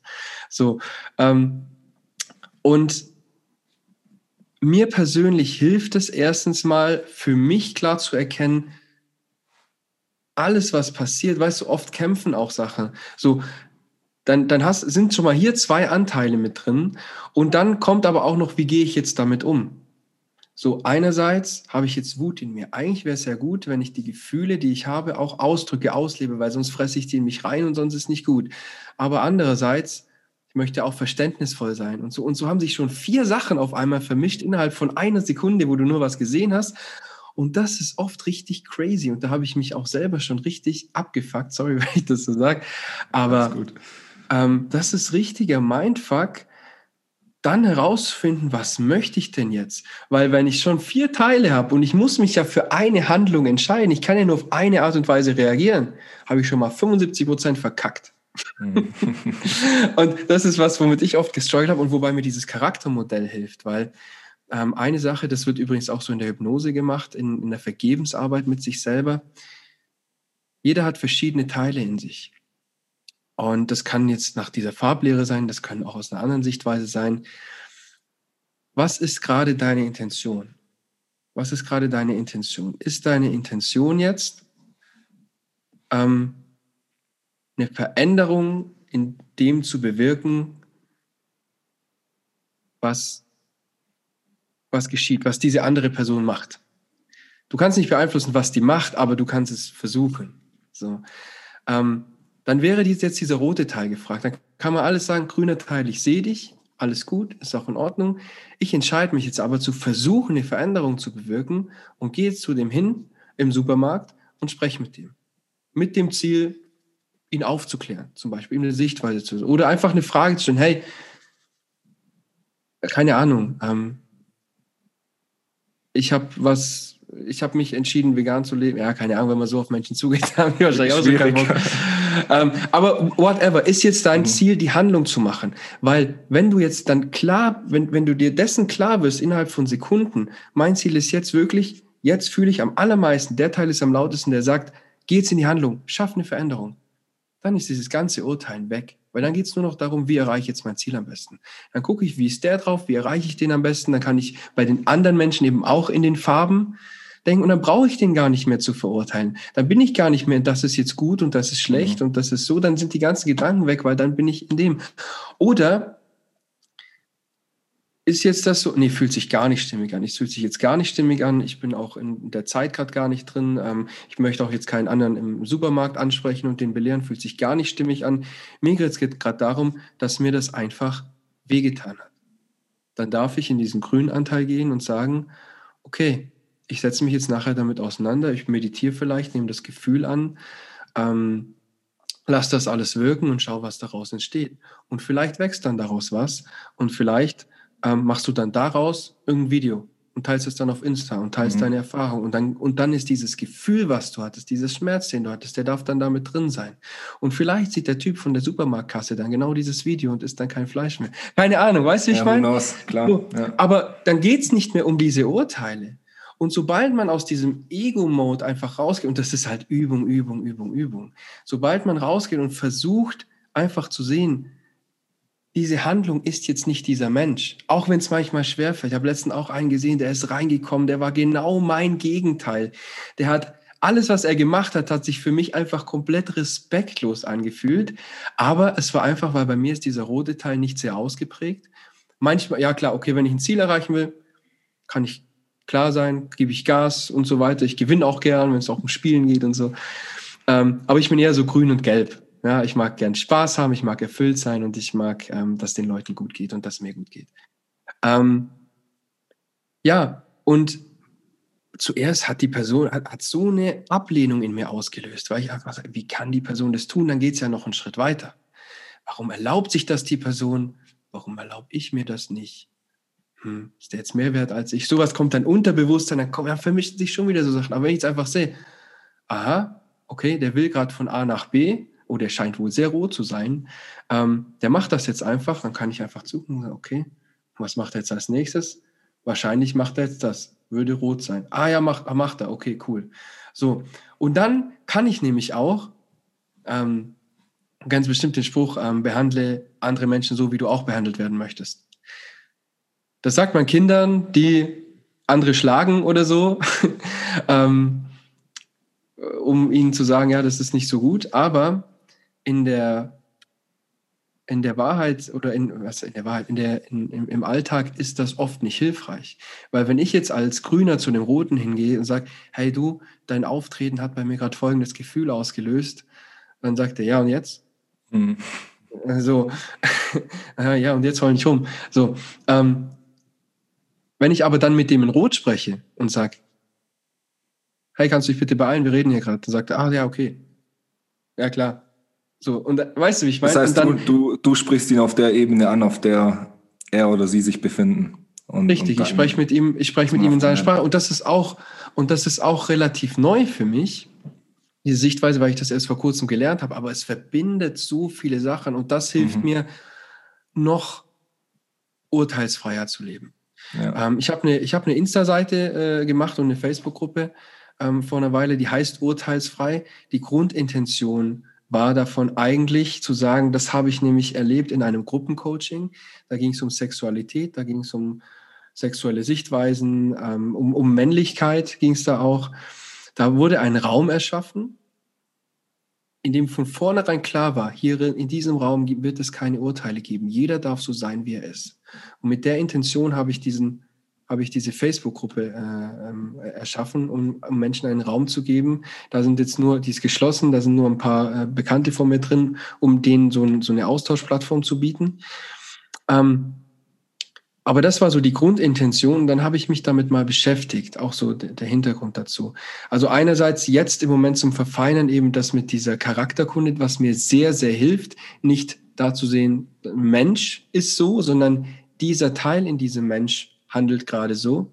Deswegen spreche ich mit dem Teil und verurteile nicht den Menschen. Und die zweite ist eben meine Grundintention gewesen. Ich habe gefühlt in dieser ganzen urteilenden Welt, die für mich absolut normal war. Ich dachte ja, ich muss in dieser normalen urteilenden Welt überleben. Und ich habe ja nicht mal gewusst, dass es Urteile sind. Ich dachte, das ist die Wahrheit. Habe ich dann diesen Raum gesehen, in dem diese Urteile nicht stattgefunden haben. Und dann habe ich gesehen, wow, wie sich dort Menschen entfalten können unglaublich. Und dann glauben wirklich Menschen, dass durch ihre Ur Urteile ein Mensch sich entfalten kann. Mhm. Gar nicht. Und dann ist mir bewusst geworden, dass das mein Leben lang mich so aufgehalten hat. Und ich verurteile jetzt die Menschen nicht, die über mich geurteilt haben.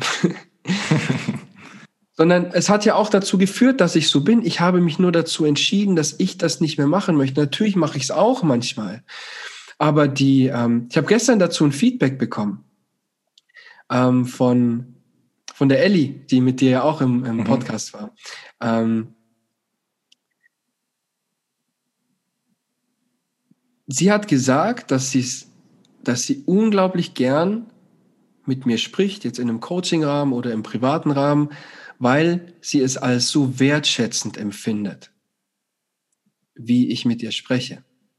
Und dann habe ich reflektiert und ich konnte mich noch daran erinnern, dass eines meiner Entwicklungsfelder in der Bank war, hat mein Chef mir gesagt, dass ich meinen Mitarbeitern mehr Wertschätzung entgegenbringen soll.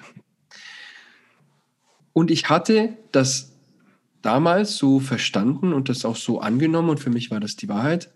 Wertschätzung bedeutet, ich gehe zu dem hin und sage, das hast du gut gemacht. Das ist Wertschätzung. Und ich habe mich seitdem gar nicht mehr wirklich mit Wertschätzung beschäftigt, weil es mir nie wieder begegnet ist, weil ich von Grund aus für jedes, ja, für, für jeden Menschen den, den gleichen Wert empfinde, weil für mich jeder Mensch den gleichen Wert hat, weil der Wert nichts mit den Handlungen zu tun hat, ähm, hat sie mir das gesagt, dass, dass ich so wertschätzend bin. Habe ich mich reflektiert und habe einfach gesagt, ich urteile einfach nicht. Weil auch wenn du jemand sagst, was weiß ich, Sohn hat Zimmer äh, aufgeräumt, sagst du, oh, super hast du es gemacht, super. Das nächste Mal, wenn er es nicht macht, denn sogar mit einer positiven, mit einer mit was mit einer positiven Bewertung löst du in dem Moment, äh, wo das nicht mehr da ist, löst du wieder etwas Negatives aus. Und das Gleiche gilt auch beim Sport oder sonst irgendwas. Das heißt nicht, dass man keine positiven Impulse geben darf. Das kann auch ganz viel bewirken, absolut. Aber ich möchte einfach bewusster damit umgehen. Ich möchte nicht sagen, ich möchte nicht einem Freund sagen, wow, super, wow, super toll, toll, toll, einfach nur, weil es mein Freund ist und weil man das von einem Freund erwartet, sondern ich sage den Menschen, ich versuche in diese, aus diesen Bewertungen rauszugehen und sage mehr, das fühlt sich für mich so an. Wenn ich das höre, wenn ich das sehe, löst das bei mir das aus. Ich beschreibe, was in mir vorgeht und bewerte diese Dinge nicht. Weder die eine Handlung noch die, noch die Aussage noch sonst irgendwas, sondern sage einfach, was ich dabei fühle. Und das scheint wohl wertschätzend zu wirken. Und das finde ich schön. Und dann habe ich mir auch die Frage gestellt, ich habe gerade, ähm, ja, gerade zum Thema Corona habe ich auch vor kurzem bei einem Coach im, ähm, was gesehen, ähm, der sehr geurteilt hat über die ganze, ganze Coaching-Szene und da habe ich bei Facebook einen Kommentar hinterlassen. Ähm, es ging darum, dass er, wie gesagt, Urteile darüber gefällt hat, wie die Coaching-Szene sich verhält und dass sie mehr zu der aktuellen Corona-Situation sagen sollte und sich gegen die Maßnahmen stellen sollte, geschlossen. Ähm, und dass jeder, der es nicht tut, äh, ein Heuchler ist oder irgendwas in diese Richtung. Und das hat sich für mich so, das hat mir wehgetan, als ich das gehört habe. Mittlerweile habe ich auch ein anderes Verständnis dafür, weil ich das in den Farben einordnen kann und jeder Mensch hat auch eine andere Aufgabe. Vielleicht ist es auch nicht das Ziel, dass jeder Mensch komplett alle Urteile ähm, äh, fallen lässt. Ja, vielleicht muss es Menschen geben, die sich so und so und so einsetzen und die das und das und das wieder bei jemand anderem auslösen. Vielleicht muss es das geben, aber das ist nicht mein Weg und Deswegen musste ich, musste ich, mein Inner Calling hat es mir gesagt, hinterlass da einen Kommentar, ganz wertschätzend, ganz sachlich, was das in dir auslöst. Und das habe ich geschildert und ich frage mich halt an der Stelle, wenn du jemandem auslösen möchtest, wenn dein Ziel ist, dass jemand sich vegan ernährt, um alle die genannten Vorteile zu erreichen, macht er das dann, wenn du ihm sagst, dass es ein Arschloch ist? Nee, dass er scheiße ist und dass ja. er falsch ist? Warum? Warum, warum sollte das geschehen? Ähm, alles, äh, ich, für mich ist es so, dass, dass 99 Prozent der Dinge, die Urteile sind, in denen Menschen ausdrücken, das ist so, das ist die Wahrheit, das sind Fakten. Was sind denn Fakten? Was sind Fakten? Was ist? Jeder hat seine persönliche Wahrheit, jeder hat seine persönliche Wahrnehmung durch Filter, durch jahrelange, durch Millionen von Momenten, die du in deinem Leben erlebt hast, kommst du zu einer Wahrnehmung, die nur du so empfindest. Und vielleicht gibt es da verschiedene Schnittstellen mit Menschen in deinem Umfeld oder sonst irgendwas, aber es gibt diese eine Wahrheit nicht in meinen Augen. Und auch nicht in Bereichen, wo man so mit einer, mit, mit, mit einer ähm, rhetorischen Frage dann äh, äh, fragt, ja, aber das ähm, ist das keine Wahrheit, oder? Das, wenn hier Mathematik und sonst irgendwas. Für mich gibt es nicht eine Wahrheit. Mhm. Und wenn, da habe ich von jemandem, ich weiß nicht mehr, wer das war, aber der hat was Cooles gesagt. Der hat gesagt, wenn du jemanden verurteilst, erhebst du Anspruch auf die Wahrheit. Und das ist extrem, oh, der hat ein richtig cooles Wort gehabt, aber das war so, das äh, extrem überheblich. Das ist Hybris, da stellst mhm. du dich äh, mit Gott gleich sozusagen, ja. wenn du sagst, mir gehört die Wahrheit. Und was für eine Art von Kommunikation soll denn daraus entstehen auf dieser Ebene? Da gibt es die Menschen, die sie sagen, jetzt da, dadurch entsteht Spaltung. Und ich glaube, dass deswegen habe ich auch immer Bauchweh, wenn ich irgendwelche politischen Debatten sehe, wo in, vor ganz vielen Leuten einer dran steht und es nicht darum geht, was er machen möchte, sondern darum geht, was alle anderen falsch machen. Ja. Ich glaube auch, dass deswegen ähm, so jetzt ist bald Wahlkampf wieder. Und das ist so ein gängiges Wort, das ist so Standard, dass man Wahlkampf sagt. Aber warum soll Vertrauen durch Kampf entstehen? Das ist so, das ist alles so absurd, aber es ist so normal. Und das möchte ich einfach nicht. Deswegen, ähm, ja, möchte ich, habe ich auch diese Insta-Gruppe oder die, diese Insta-Seite urteilsfrei gemacht. Da lade ich immer mal wieder was hoch, da ist nicht viel Aktivität. Aber immer mal wieder, wenn mir selber eine Erkenntnis kommt, fasse ich das in ein kurzes Zitat zusammen, poste es da oder wenn ich irgendwas ähm, irgendein cooles Zitat irgendwo lese, poste ich das da und will irgendwie mehr ähm, Bewusstsein in diese Richtung schaffen. Und ich weiß, dass ich, glaube ich, später, so das fühle ich, dass ich später noch eine größere Plattform haben werde. Aber alles, was, ja, ich glaube, Urteile schaffen mehr Schmerz, als dass sie helfen. Mhm. Ähm, ja, ich hoffe wirklich, dass du später eine größere Plattform haben wirst, weil ich finde, du hast äh, extrem schöne Messages. Ähm, auch das, was wir jetzt in den letzten anderthalb Stunden geredet haben, hat mir persönlich ähm, extrem großen Mehrwert äh, gebracht und ich bin überzeugt davon, dass auch die ähm, Zuhörerinnen und Zuhörer da extrem viel mitnehmen können. Ich würde dir zum Abschluss gerne noch eine Frage stellen, die wir allen, allen unseren Interviewgästen stellen. Ähm, wie vorher schon kurz angesprochen, haben wir unser Podcast ja Paradise Inside genannt weil wir überzeugt davon sind, dass alles, ähm, was wir brauchen für ein glückliches, zufriedenes, selbstbestimmtes Leben bereits in uns ist. Ähm, jetzt die Frage an dich, welche eine Sache müsste passieren oder müsste sich ändern, dass alle Menschen oder zumindest mehr Menschen ihr inneres Paradies entdecken? Richtig schöne Frage.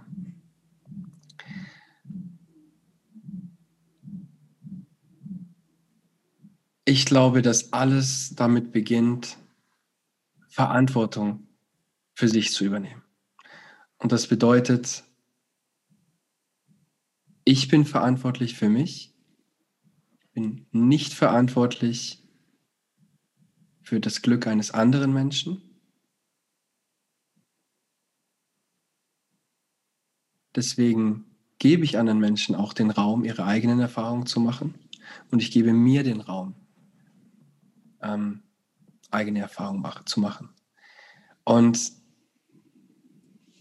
eine Sache noch zur Verantwortung, das ist schön, dass ich diese Erkenntnis vor kurzem hatte. Ähm, mir hat nämlich jemand gesagt, Verantwortung klingt zu unsexy. Wer hat schon Bock auf Verantwortung? So, wen motiviere ich mit, hey, komm zu mir, du lernst Verantwortung zu übernehmen. Verantwortung bedeutet nicht, dass du etwas machen musst. Verantwortung bedeutet, dass nur du etwas tun kannst, kein anderer. Und wenn dir das bewusst ist, dann werden all deine zukünftigen Handlungen anders aussehen.